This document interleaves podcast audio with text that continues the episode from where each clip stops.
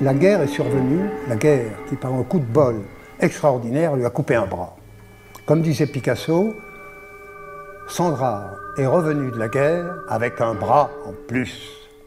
C'est-à-dire que son corps imaginaire, son corps réel était, était cassé. Sa main était partie. Mais son corps imaginaire est devenu tout puissant. Son bras, en explosant, a pris les dimensions de l'univers. Ça n'est pas seulement un, là, ça n'est pas seulement un bluff, c'est un, une formation intérieure très forte. C'est-à-dire que cette partie manquante de son corps est devenue en quelque sorte son garant universel. Et c'est avec ça qu'il a fait la plupart de son œuvre poétique et son œuvre romanesque. L'analogie, le parallélisme va parfois très loin dans les détails. La musique classique est au-delà. C'est l'heure métaclassique avec David Christoffel. Tant que possible, on pourrait vouloir augmenter son salaire, son patrimoine, ses responsabilités, son périmètre d'action. Mais au lieu de se laisser prendre par l'appât du gain et les logiques d'accumulation, on pourrait reporter ces logiques d'augmentation sur des matières plus artistiques. Mais le risque d'y perdre son âme ne s'en trouverait pas forcément diminué. On connaît des artistes, des labels ou encore des émissions qui, croyant leur survie suspendue au marché, ne peuvent plus rien attendre de leurs arts qu'une augmentation de leurs audiences. Quand elle devient une valeur, l'augmentation peut être trépidante, exaltante, autant qu'éreintante, même si c'est encore par l'augmentation des possibles que l'on peut espérer trouver de nouvelles formes musicales et avec elles de nouvelles formes de liberté. En 2015, la violoncelliste Marie Itier faisait paraître chez Little Tribeca un disque intitulé Le geste augmenté, où elle interprétait des pièces écrites pour violoncelle augmentées par l'électronique pour chercher par quel chemin l'augmentation de l'instrument par l'électronique se prolonge dans une augmentation de l'imaginaire musical jusqu'au disque plus récent qu'elle a pu faire paraître, Métaclassique reçoit cette semaine la violoncelliste Marie Itier, mais aussi le poète Charles Robinson.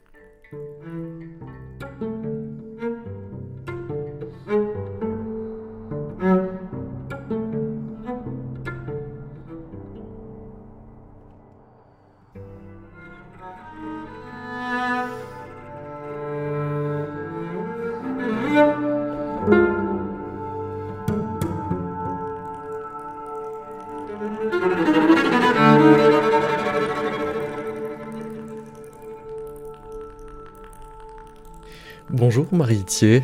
Bonjour. On vous entendait euh, au violoncelle, mais en fait on n'entendait pas que vous. Et oui, en fait dans cette pièce, Elle a Filador, donc du compositeur mexicain Antonio Juan Marcos, euh, on entend également de l'électronique. C'est une pièce pour violoncelle solo et électronique qui a été composée pour moi euh, et que j'ai enregistrée dans mon disque Le Geste Augmenté en 2015. Donc c'est un disque d'ailleurs qui est composé uniquement de pièces qui ont été écrites pour moi pour vous et à chaque fois pour aussi électronique, de sorte que votre violoncelle est, à l'entendre, augmenté de ces sons qui sont donc composés en même temps. Dans quelles conditions? Exactement, c'est tout à fait ça. Donc euh, c'est un violoncelle qui est augmenté par l'électronique. Euh, d'ailleurs, enfin, je considère vraiment que c'est plus comme de la musique de chambre avec un RIM. Ce qu'on appelle un RIM, c'est un réalisateur informatique musical qui, euh, qui interprète la partie électronique. Donc l'électronique, en fait, c'est un mélange de fichiers enregistrés. Souvent, c'est mon son, qui peut être d'ailleurs transformé en fonction de la volonté des compositeurs et euh, de temps réel. Donc le temps réel, ce sont des effets programmés dans un logiciel qui vont intervenir sur mon son euh, lors de déclenchement. Donc c'est-à-dire que j'ai une pédale au, pied et je vais déclencher des événements pendant que je joue euh, qui vont modifier mon son, l'augmenter, l'amplifier, le distordre parfois. Donc là, il y, a deux types d'augmentation, c'est-à-dire des fichiers que vous enclenchez qui ont été précomposé et euh, des modifications de ce que vous avez joué en direct dans un, algorithme qui prévoit les types de modifications. Absolument. Cependant, le disque, lui, s'appelle le geste augmenté. Donc, au-delà de ces deux types d'augmentation que les compositeurs euh, ont pu euh, mettre dans la partition, il y a l'augmentation qui serait le déplacement de votre façon de jouer du violoncelle par ces événements?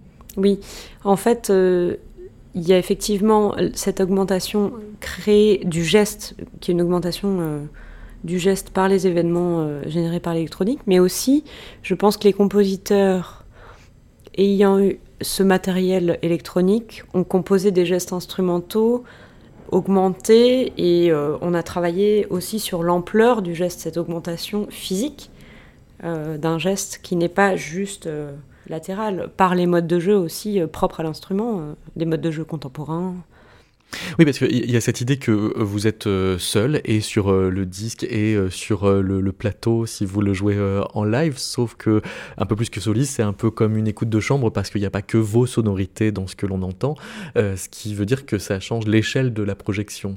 et donc ce serait là qu'il y aurait aussi augmentation.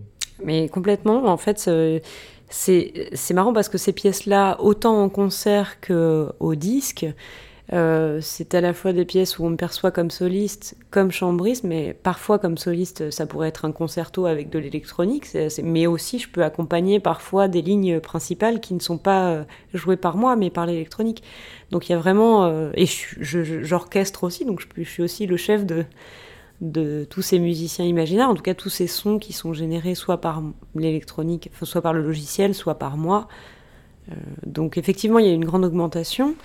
Parce que vous, dites qu'il y a un changement de, comportement des compositeurs dans ce qu'ils vous font faire, euh, dans, le geste qu'ils vous font avoir, parce que précisément il y a euh, cet élargissement du, du champ sonore, donc c'est pour ça qu'on parle d'augmentation, mais en fait c'est juste un déplacement. C'est des gestes que vous pourriez avoir sans électronique oui, après, je pense que. Alors, c'est vrai, évidemment. Euh, je pense à des pièces solo qui ont été écrites pour moi après, sans électronique. Il y a aussi la notion de geste est très importante. Enfin, là, l'écriture, enfin, elle, elle, ne peut pas être dissociée de l'électronique. Donc, euh, forcément, il y a une augmentation parce qu'il y, a des gestes qui vont générer de l'électronique ou bien mes gestes à moi répondent à l'électronique. Donc, euh, la relation à l'électronique forme l'augmentation. En tout cas, la génère. Parce qu'on pourrait se demander si c'est pas l'imaginaire de l'augmentation qui va vous mettre dans une position quasi euh, démiurgique. Quand vous dites je, deviens le chef d'orchestre, c'est-à-dire que ça, vous donne une position de contrôle euh, un peu supérieure euh, qui semble appelée par un imaginaire peut-être plus que simplement par la situation elle-même. non, c'était pour. Alors déjà, c'était pour énumérer les différents rôles, et puis par la force des choses. Hein, bon, c'est juste qu'il y a des gestes que moi je génère et qui ont des répercussions après euh, polyphoniques, euh, en tout cas sur euh, plusieurs sons. donc c'était plus en ça, mais c'est pas pour asseoir une position de supériorité. Au contraire, il y a des moments où je, souligne des lignes principales qui ne sont pas les enfin qui ne sont pas moi, mais c'est variable quoi. Il y a des moments effectivement, c'est moi qui déclenche, c'est mon geste qui est moteur et qui rassemble les autres gestes. oui. ça, c'est comme un chef d'orchestre. Et il y a des moments où à l'inverse, j'accompagne, ou bien on dialogue. Euh, enfin, c'est en ça que ça prend tous les rôles. Euh, voilà. Et l'augmentation, alors, il y a un autre aspect euh, que je voulais quand même mentionner, c'est que C'est un disque qui a été fait vraiment dans l'idée de réunir des pièces pour les rendre pérennes, donc des pièces qui étaient très très récentes, et de les présenter un peu comme si c'était un concert.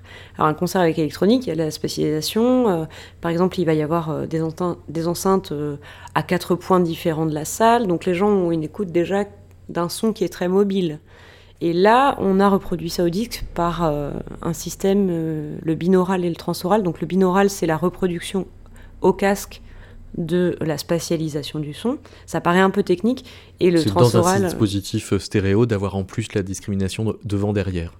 Exactement. Et binaural, donc c'est au casque, dans cette stéréo, mais au casque. Et transoral, c'est sur enceinte. Euh, deux points d'écoute équidistants, mais sur enceinte. Et en fait, cette spatialisation-là qu'on perçoit quand on va écouter le disque en binaural ou en transoral, c'est aussi, je pense, une forme d'augmentation de l'expérience d'écoute du disque, parce qu'on on a un espace sonore euh, qui est qui est plus une espèce d'architecture, quoi. On se trouve euh, immergé dans un dans un son. Est-ce que cette transformation est nécessairement de l'ordre de l'ampleur?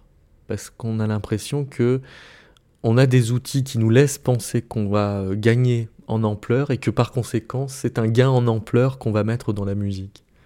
Mais que c'était pas forcément euh, ce qui était la seule possibilité. oui, alors effectivement, parfois on peut gagner en ampleur. C'est très variable. Je trouve que ça dépend des pièces, des compositeurs, euh, de leur langage. Par exemple, je pense à la pièce de Nuria Jiménez Comas, qui est une catalane, euh, compositrice catalane. Elle est, en fait, c'est Je précise qu'elle est catalane parce que pour moi, son langage est très proche de la langue. Euh, il y a beaucoup de consonnes, de, clarté, et je suis pas sûre qu'elle soit dans une recherche d'ampleur. Là, c'est vraiment. Euh, il y a un contrepoint, la, pièce s'appelle La naissance des mots. Donc, euh, c'est vraiment sur le langage, l'articulation, les, consonnes. C'est très variable, en fait. D'un compositeur à l'autre, l'électronique a été assez différent. Euh, je pense aussi à la pièce de Vittorio Montalti, Macchina Crudele, qui est une pièce très bruitiste. Enfin, et euh, je me souviens, on avait fait des enregistrements de mon son sur lesquels il a mis, une, enfin qu'il a enregistré pour faire de son électronique. Euh, il a mis une distorsion de verre pilé, vraiment pour avoir un, une distorsion d'ailleurs qui est très belle, enfin qui est euh, très très singulière, qui n'est pas juste une distorsion qui serait dans une base de données et qu'il aurait calqué sur le son.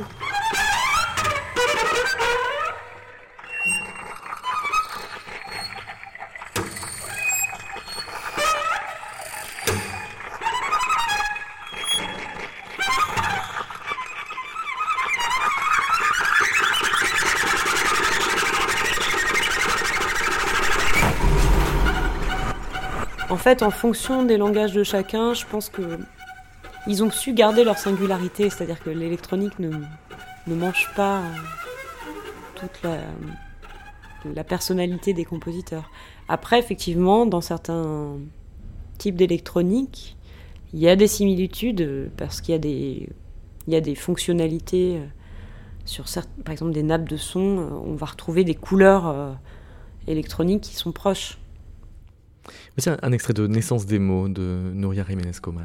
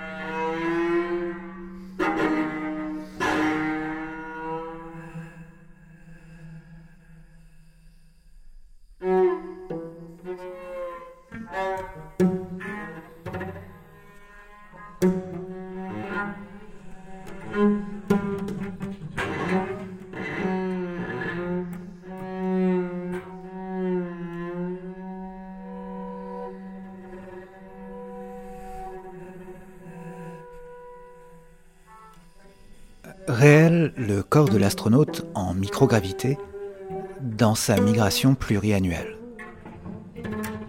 Réel, sa cécité haptique, le toucher seulement stimulé par du plastique, du silicone, de l'acier, du titane.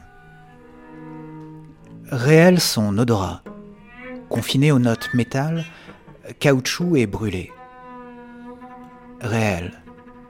La redistribution des fluides du bas vers le haut du corps, les veines du cou qui gonflent, le visage qui enfle, la décalcification et le port des attelles, car dans l'espace, les os ne ressoudent jamais vraiment. Apprenez à composer avec son cœur qui rétrécit et avec ses ennemis. C'était un extrait de Ils traversent l'univers comme des fantômes et continuent leur voyage sans être arrêtés un texte de Charles Robinson paru dans le 14e numéro de la revue Espace, édité euh, par le CNES.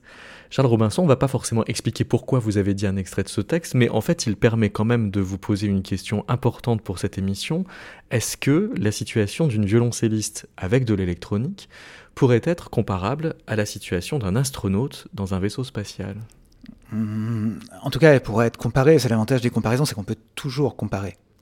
La question, c'est qu'est-ce que ça qu'est-ce qu'on va voir apparaître? En fait, peut-être ce qui est intéressant si on fait ce, rapprochement, c'est que là où une violoncelliste est a priori en duo avec son instrument dans le, langage d'un compositeur, euh, là il va s'opérer autre chose en fait. Euh, la violoncelliste va jouer dans cet univers augmenté qui est euh, son violoncelle enflé amplifié, décomposé, euh, respectralisé, je ne sais pas si le terme est juste, mais en tout cas avec de nouveaux spectres sonores qui sont ceux que vont lui offrir l'électronique. Il y a à la fois une transformation du son, mais il va aussi y avoir euh, quelque chose qu'on entend beaucoup dans le disque de Marie Itier, c'est-à-dire un, rapport d'événement qui arrive par les effets, qui se produit, qui produit une espèce de... Euh, ouais, quelque. C'est marrant, la, la musique, a priori, a à voir avec la composition, donc avec une certaine linéarité. Et là, le rapport à l'électronique va produire un rapport du toujours maintenant, du toujours ici et là, parce qu'il y a un événement qui se produit, qui vient, qui vient rompre d'une certaine manière, qui vient produire un accident ou un nouvel état possible pour la matière. Et cette succession de nouveaux états possibles, hein, euh, ça produit un... En tout cas, l'écoute, je ne sais pas, après peut-être, euh, comme violoncelliste, vous le, vous le raconterez, vous le vivez pas du tout de la même manière, mais comme auditeur, moi, je, sens ça très fort. En fait, ça me à la différence d'une composition où mon écoute est tirée vers une progression, vers une construction, là il y a un, toujours maintenant parce qu'il y a toujours quelque chose qui est en train de se produire. J'avais presque en écoutant le disque. Euh, la sensation d'être dans, dans ces maisons fantômes, dans ces maisons de l'horreur, là où il y a une porte qui s'ouvre et, et je ne sais pas ce qui, va, ce qui va apparaître derrière. Je ne sais pas quelle est, la, quelle est la nouvelle créature qui va sortir de là. Euh, créature ici qui est faite euh, de son ou, euh, ou d'un rapport subitement à l'harmonique et avec des effets de profondeur voilà, qui, sont, qui sont très, très variables et qui, sont, qui ont vraiment à voir avec cette dimension, je trouve, ouais, de, d'événement. et le fait de jouer dans, dans un environnement, du coup, dans cet environnement, ça c'est peut-être un, rapprochement qu'on pourrait avoir avec le cosmonaute, qui est bien quelqu'un qui vit dans cet environnement de la machine, dans cet environnement du vaisseau, dans cet environnement de l'espace mais il ne peut euh, voyager que bourré de prothèses, euh, l'astronaute. Or, dès lors que euh, la violoncelliste est équipée de, prothèses, ça me fait penser à ce que disait Bernard Stiegler, qui d'ailleurs a dirigé l'IRCAM de 2002 à 2006, là où vous avez réalisé ce disque, qui montrait que la, comment la culture de la prothèse technique transforme notre rapport au temps, donc à l'évaluation de ce qui est événement. Alors est-ce que c'est parce que il y a prothèse que l'auditeur qui se trouve euh, devant cette musique euh, se trouve à réévaluer l'échelle de ce qui fait événement? Mais il y a quelque chose de très physique. Euh, en fait, c'est alors c'est marrant que vous disiez ça parce que c'est exactement ce que j'aurais répondu à Charles.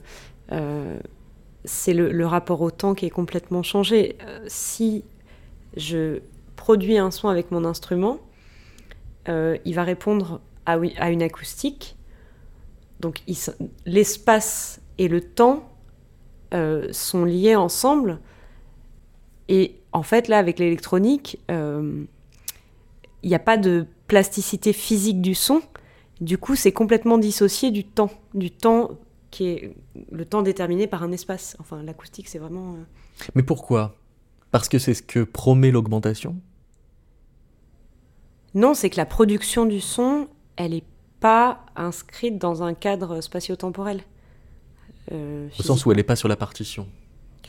Non. Quand je produis un son, la corde, le temps qu'elle se mette en résonance, que les fréquences viennent taper contre la paroi euh, de la salle, et bon, euh, tout ça, ça, ça, ça, inscrit un rapport temporel.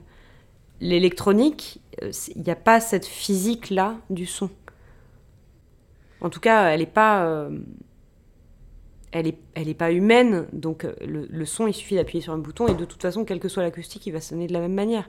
Nous, par exemple... Euh, donc, en fait, la, fausse immédiateté euh, que produit le rapport au son électronique de j'appuie sur le bouton, ça sort, qui est en fait très construit, mais quand même va révéler ce qu'il y a de très épais dans le moment où on, où on envoie un son instrumentalement et le moment où il se passe quelque chose?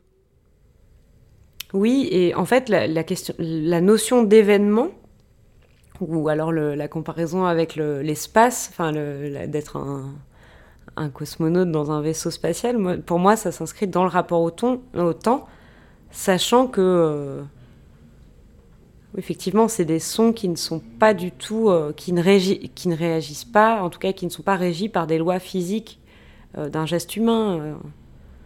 Donc en ça, c'est vrai que c'est un peu similaire. Par exemple, ce que je voulais dire, c'est que quand on joue une pièce solo dans une acoustique, en concert, euh, vraiment avec l'autre instrument, on peut adapter tous les tempi en fonction de l'acoustique. Un truc qui est très rapide dans une acoustique très très euh, résonante, on va le jouer moins vite. Ça paraîtra tout aussi rapide, mais au moins ce sera plus clair. Euh, ou alors dans une acoustique très sèche, on va accentuer un tout petit peu, ne serait-ce que pour que la perception soit la bonne. Et la présence de l'électronique va euh, faire que l'acoustique euh, est plus évolutive ou euh? Non, c'est que l'électronique ne, ne, peut pas se soucier de ça, ne peut pas s'adapter. Il n'est pas, enfin, c'est pas, c'est pas un geste humain, c'est un geste. les effets, alors ils ont il y a énormément de paramètres dans les effets de l'électronique sur le son, mais c'est moi qui vais, en fonction de l'électronique, changer mon geste. Mais l'électronique ne va jamais lui changer en fonction de l'acoustique. Charles Robinson, au lieu de augmenter, vous avez dit enfler tout à l'heure, que la situation se trouvait enflée. Ouais, parce que euh, je trouve qu'il y a un effet de. Quand on écoute le, les sons produits par. Euh, là, dans le, dans le disque de, de Marie Etier, euh, il me semble qu'à plein de moments, pour un auditeur, il y a un effet de zoom euh, qui renvoie un peu à cette, tension d'enflée, au sens où on rentre de l'air dans quelque chose et il y a une espèce de distance qui se perd, ou euh, il, y a, quelque chose qui s'écarte. Et euh, là, dans le rapport au son, en tout cas moi dans l'oreille, j'ai, au lieu d'avoir la note, j'ai, l'impression de pouvoir rentrer à l'intérieur du son et, du coup, dans cet effet d'ampleur qui se perd là, dans le fait que le son enfle, j'ai accès à l'écharde de, la, à l'écharpe de l'instrument, j'ai accès à sa rugosité. Moi, je, trouve que le, on commençait à en parler un tout petit peu. C'est je trouve le disque euh, très beau et très fort sur un, sur un élément euh, euh, significatif, c'est qu'avec le contemporain, il y a, l'idée du conceptuel, il y a l'idée de quelque chose d'intellectuel, il y a l'idée d'une réflexion qui arrive, voilà, qui fait un peu partie de, de, ces clichés sur le contemporain. Et là, en fait, ce travail est contemporain et avec l'électronique renvoie au contraire à quelque chose que je trouve très sauvage dans le, dans le, dans le jeu et dans, et dans le son. Euh, c'est pour ça que je parle des charges. Moi, on, entend, on entend du, de la scie, on entend du, du frottement, on entend, euh, on entend du vibratoire, on entend, on a accès en fait à, c'est comme si le fait d'enfler euh, peu importe ce, ce terme-là, mais en tout cas dans, le, dans cette idée de l'enflure, le fait de pouvoir rentrer à l'intérieur du son, on accède à des propriétés qu'on n'entend pas habituellement, ou plus exactement qui sont noyées dans la composition et dans, le, et dans la note. Là, on rentre à l'intérieur des propriétés sonores pratiquement. Le, finalement, l'électronique, l'augmentation, elle, donne accès à ça. Elle donne accès à l'intérieur de ces univers euh, qui sont euh, a priori euh, enfouis dans la note, qui sont enrobés dans la note et dans la composition, et qu'il a subitement ça, cette dimension-là éclatant, on a accès à tout ce qui la compose de l'intérieur. Euh, à, à tous ces registres. Et c'est en ça qu'on arrive, je trouve, à quelque chose. moi, j'ai vraiment une, expérience très originelle en écoutant cette musique-là. L'origine du son, son, état de, son état de matière première presque, et du coup une exploration de tous ces, de toutes ces propriétés. Euh, et, ça, je trouve ça, je trouve ça assez beau. Et, effectivement, dans l'idée, sans doute ce que, je pointais là sur cette histoire d'enfler, ça a quelque chose à, à voir avec ça, ce, un effet de grossissement peut-être aussi, euh, quelque chose de cet ordre-là, qui permet d'aller zoomer d'ailleurs d'une pièce à l'autre. On n'entend pas les mêmes matières brutes au fur et à mesure parce qu'il y, a des pièces où on est complètement sur les harmoniques, d'autres on, on, est beaucoup sur la, sur dimension très vibratoire, d'autres on est sur des choses très très rugueuses, très râpeuses, donc on est presque sur la planche, ou sur euh, ce que j'appelais les tout à l'heure. Il y, a des moments où on sent le, le grain, où on, a le doigt euh, qui s'attrape. J'ai l'impression qu'on qu touche, qu'on arrive à décomposer là grâce à cette, à cette enflure. Et, ça, c'est une expérience qui est... C'est pour ça qu'il y a aussi cette dimension d'événement, parce qu'on ne sait pas quelle est la, la propriété suivante qui va nous apparaître. Et il y a quelque chose qui est très jouissif, je trouve, à l'écoute, parce que... Euh, et c'est un peu pour ça que je disais ce, passage-là de, texte, c'est que je trouve que. L'écoute d'un disque comme celui-là renvoie moins à l'écriture musicale qu'au réel de la matière sonore ce réel de la matière sonore, une fois que vous y avez touché par cette expérience de l'augmentation, Marie Itier, elle euh, doit euh, euh, traverser votre rapport au, grand répertoire, c'est-à-dire que vous ne jouez plus seulement des suites de Bach ou du Schumann, mais vous jouez du violoncelle dans sa granularité dont Charles Robinson vient de nous parler. Ah oui, bien sûr, oui, oui, c'est, de toute façon, ça a un impact sur ma façon de jouer, je pense, les œuvres du répertoire. Après, je je crois que les musiciens de ma génération, en tout cas, je sais qu'on est, on est nombreux, on, essaye d'être des musiciens complets, euh, vraiment, et donc de jouer euh, autant le répertoire classique que la création, parce qu'on peut pas. Moi, je veux pas me détacher du répertoire classique. C'est ça qui m'a fait être violoncelliste, c'est ça que j'ai aimé en premier. Euh, c'est ce que j'ai appréhendé en premier, ce que j'ai découvert en premier dans mon rapport à l'instrument. Et je vois pas pourquoi j'arrêterais de jouer euh, ces œuvres-là. Et en même temps, euh, la musique, c'est ce qui se fait aujourd'hui. Au temps de Mozart, euh, les interprètes jouaient la musique des compositeurs de, leur vivant. Il y avait très très peu de regard sur le, passé et sur l'héritage. Mais quand vous jouez Schumann aujourd'hui, après être passé par le, le, le disque Le Geste Augmenté, vous le jouez autrement? Et oui, d'autant plus que je l'ai mis en, comparaison avec euh, la musique de, Tristan Muraille, immense compositeur français. Donc euh, oui, oui, oui, d'autant plus. Euh, la petite histoire, c'est qu'après ce disque, le geste augmenté, qui effectivement va dans des, sonorités, de, en tout cas dans, la matière, la rugosité et énormément de variété de matière, j'avais besoin, donc c'est vraiment partie de besoins très très personnels, hein, de découvrir euh, un univers euh, compositionnel contemporain qui ne détourne pas systématiquement l'instrument, tout en étant extrêmement novateur et singulier. Et c'est à ce moment-là que j'ai rencontré Tristan Muraille. Et en fait, tout s'est corrélé parce que au moment de cette rencontre qui était vraiment euh, très significative et extrêmement importante pour moi dans mon parcours, il correspondait exactement aux besoins sonore de, musique contemporaine que j'avais à ce moment-là, mais sans pouvoir. Enfin, c'est des choses que j'ai conscientisées bien après, en fait. C'est ça aussi qui est intéressant à chaque fois dans les expériences qu'on fait et, les choix qu'on fait, c'est qu'on on se rend compte après de la cohérence que ça a. Voilà, et des nécessités.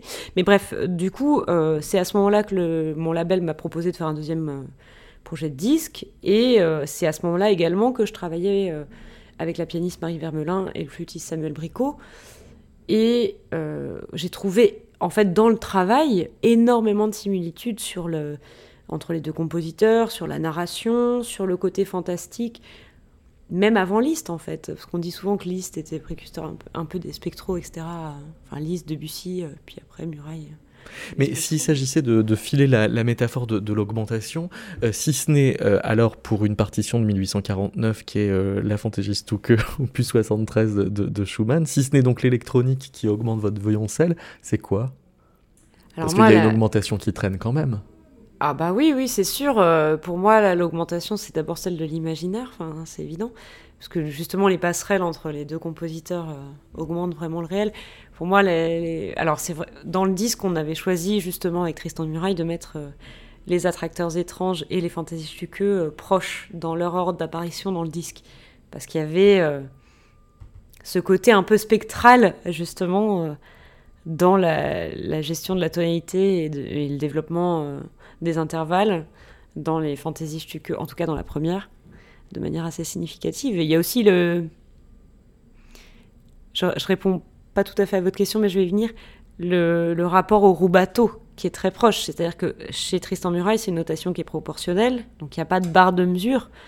Et euh, le graphisme indique un peu... Les, en fait, il travaille beaucoup sur l'énergie une énergie qui s'accumule, qui va accélérer et, en essence a un impact, par exemple, ou bien au contraire, beaucoup d'énergie au départ qui euh, va perdre de sa force. C'est très euh, physique aussi, donc un peu cosmique peut-être, je sais pas. Chez Schumann, ce, ce rubato-là, il est, alors il est plus traditionnellement euh, acquis, en tout cas par les musiciens, mais il est très proche pour moi dans l'écriture de, Tristan Muraille, en tout cas de la gestion rythmique et de la gestion de l'apparition des événements et de la façon dont ils se déroulent.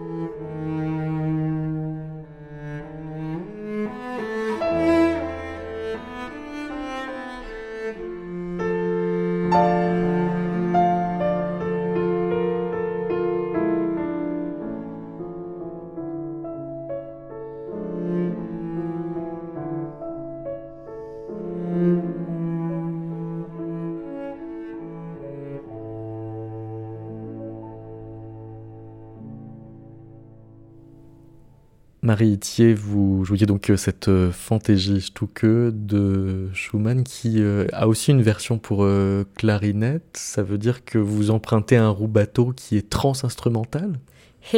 Oui, euh, d'ailleurs, euh, dans cette transcription, on se sent assez légitime en tant, en tant que violoncelliste de la jouer, puisqu'elle a été faite par le compositeur lui-même. Peut-être aussi une forme d'augmentation euh, du compositeur de ses souhaits de timbre sur une œuvre composée.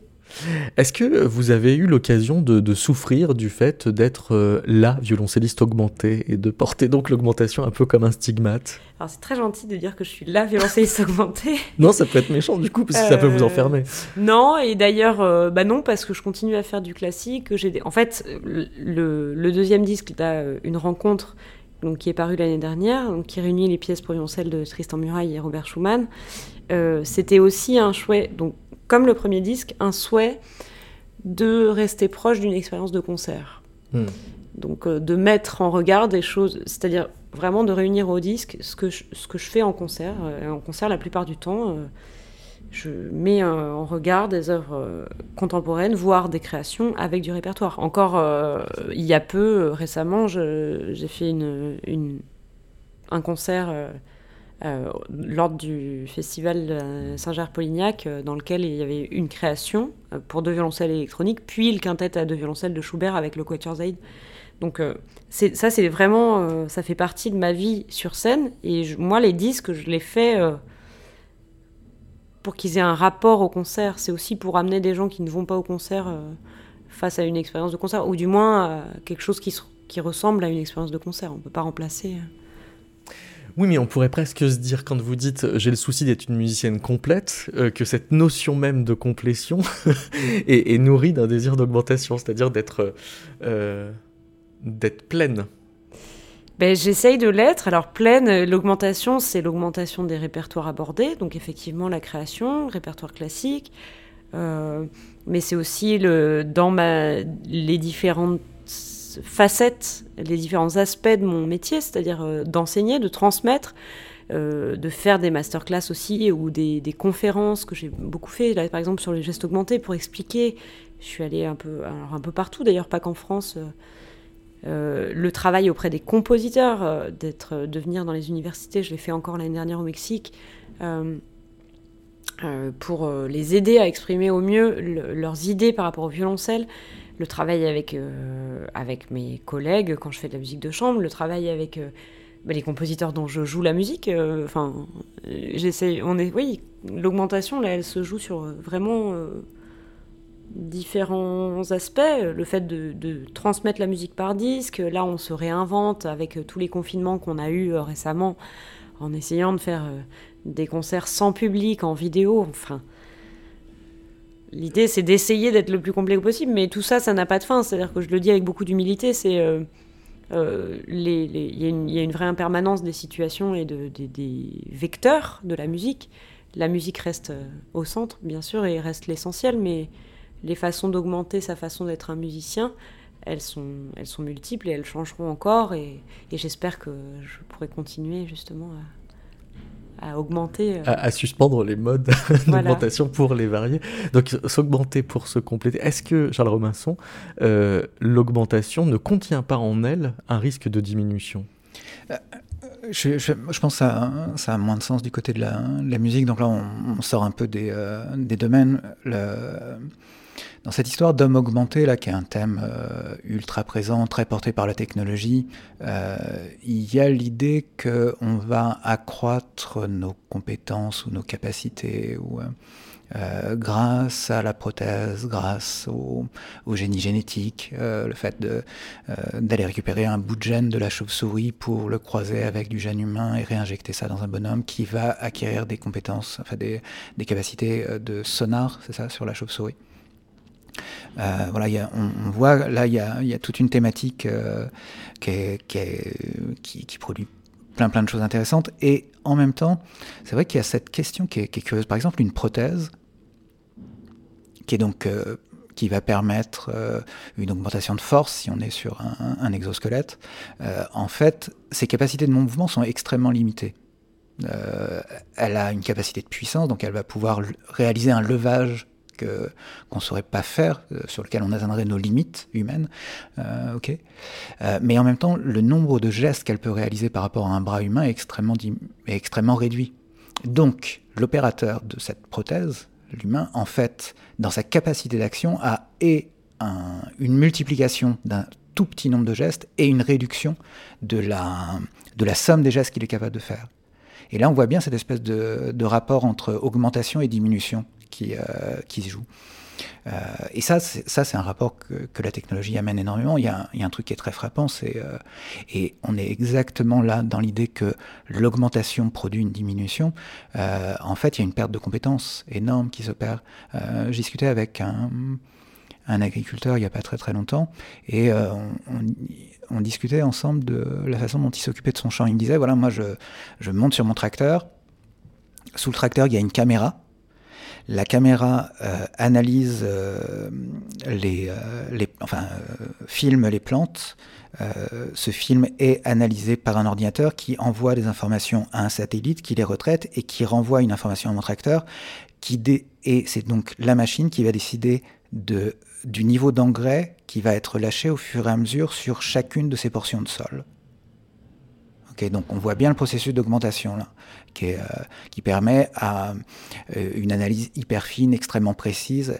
En même temps, le truc, c'est que lui, comme agriculteur, il perd la connaissance de son sol. En fait, il n'a plus besoin de regarder son sol. Il regarde son écran.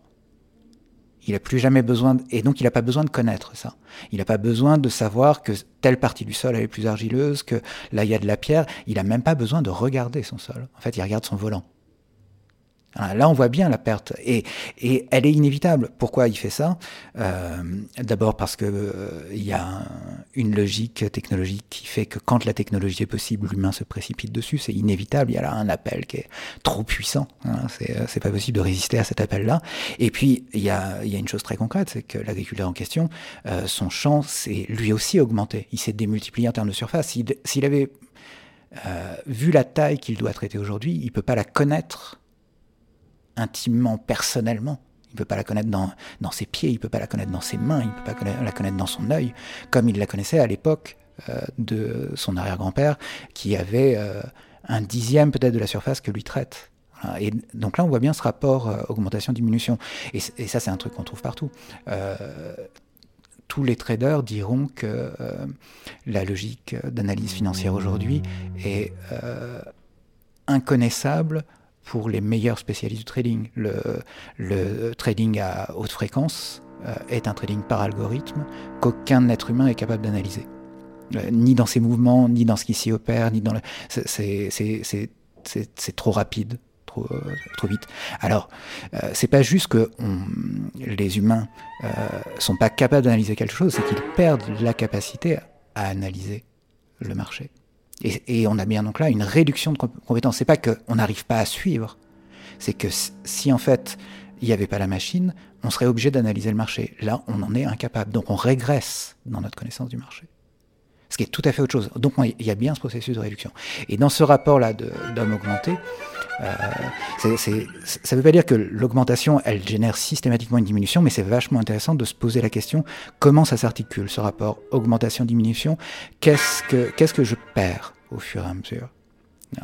Ça, ça, ça me paraît être euh, intéressant. Pourquoi je pense que du côté des musiciens, le problème se pose pas, enfin en tout cas du côté des interprètes, ça, a priori ça se pose pas, parce qu'en en fait, l'apport de l'électronique va obliger à surmonter, enfin à monter en compétence, en qualité d'écoute, va obliger à prendre en, compte plus de paramètres, donc va, va donc pas faire perdre quelque chose. Au contraire, ça va augmenter la difficulté technique en fait. C'est pas moi qui suis augmenté en fait, c'est enfin, la pièce qui propose un instrumentarium euh, augmenté, mais moi-même, je me sens pas augmenté. C'est pas dans mon corps que je suis augmenté. Mais est-ce que le discours est véritablement augmenté? Par, exemple, dans euh, euh, la euh, dans, le, livret du, disque Le geste augmenté, il est question des possibilités infinies données par l'électronique. C'est peut-être discutable que les possibilités soient si infinies que ça, parce que elles vont quand même paramétrer l'imaginaire de ce qu'on pourrait leur faire faire et, nous rendre assez obéissants euh, à ce que l'on pense que l'on peut faire avec et donc euh, à bien filtrer euh, l'usage. en fait, je pense que là, les possibilités infinies, elles, elles concernent principalement certains effets qui sont des effets alé- aléatoires Mhm. sur une écriture qui, à un moment donné, n'est pas figée. C'est-à-dire une indication de jeu, mais avec des ouvertures, des possibilités différentes. Et en ça, oui, à partir du moment où il y a un peu d'aléatoire ou un peu de liberté dans la proposition, il y a des possibilités infinies. Parce que la réaction de l'électronique face au son que je vais déclencher, c'est euh, c'est pour le temps réel.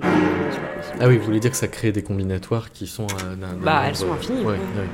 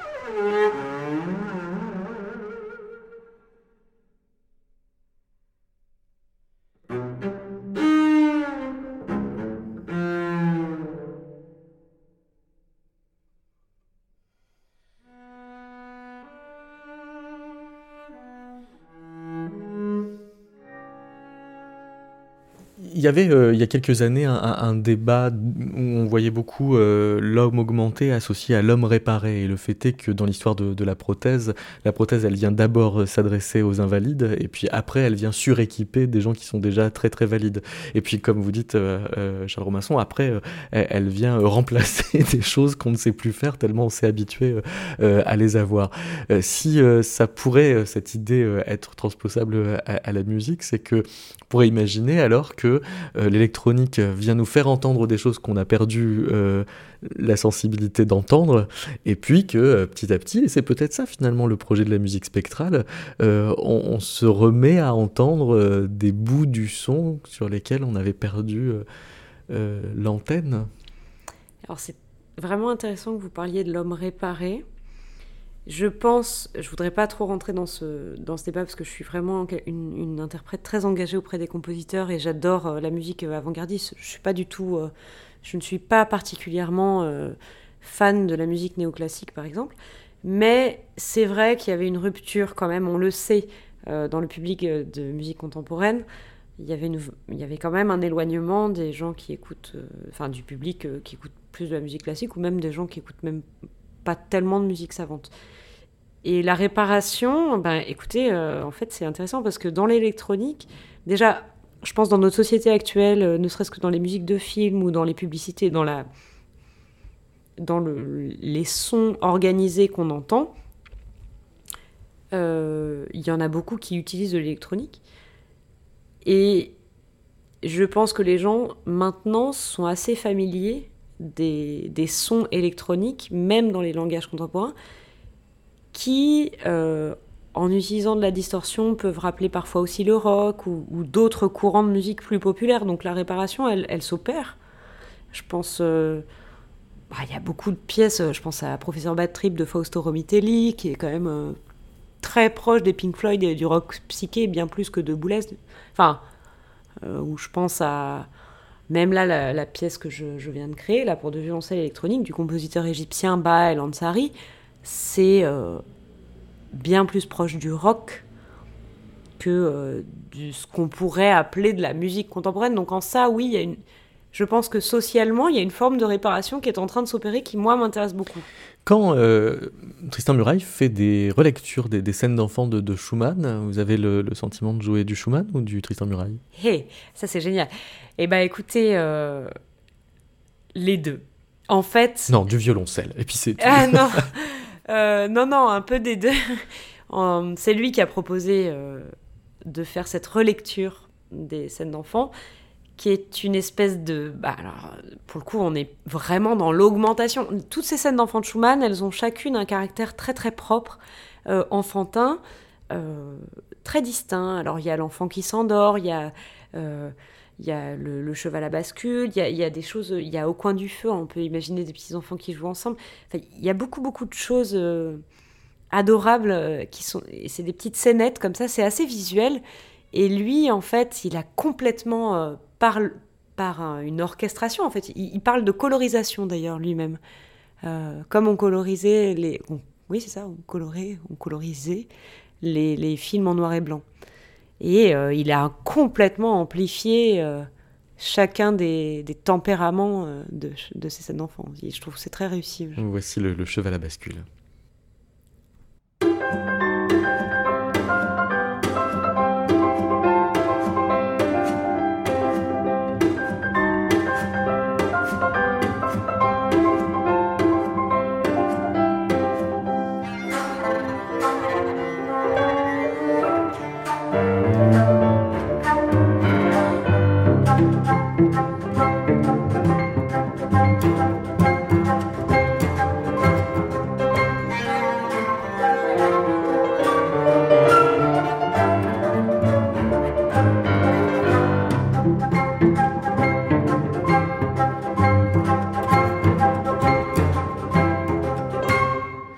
Avec euh, Samuel Bricot à la flûte et Marie Vermelin au piano, Marie Etier, vous euh, jouiez donc euh, cette scène d'enfant de Schumann relue par Tristan Muraille.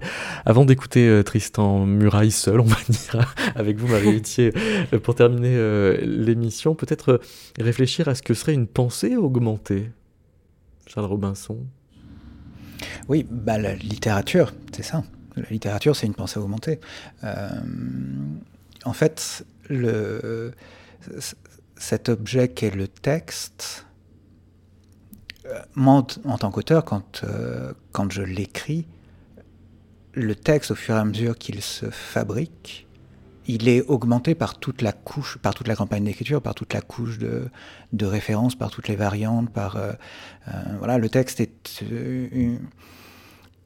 pas une partition. Le texte est, en fait, c'est intéressant. Le texte, il y a quelque chose où il y a une dessiccation on pourrait dire, de l'esprit qui écrit.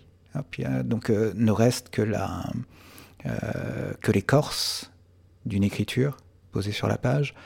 Euh, et quand le lecteur va s'en saisir, à nouveau il réaugmente, parce que lire un texte, c'est pas l'interpréter au sens musical du terme, c'est pas, c'est pas parce qu'on joue plus que la partition du texte dans la lecture. c'est, c'est bien cette pensée augmentée parce qu'on va charger le texte chargé vraiment au sens du vaudou. Euh, chargé avec, euh, avec ses commentaires, avec ses, ses, anticipations de lecture, ses pensées qui virevoltent, avec ses expériences, avec voilà.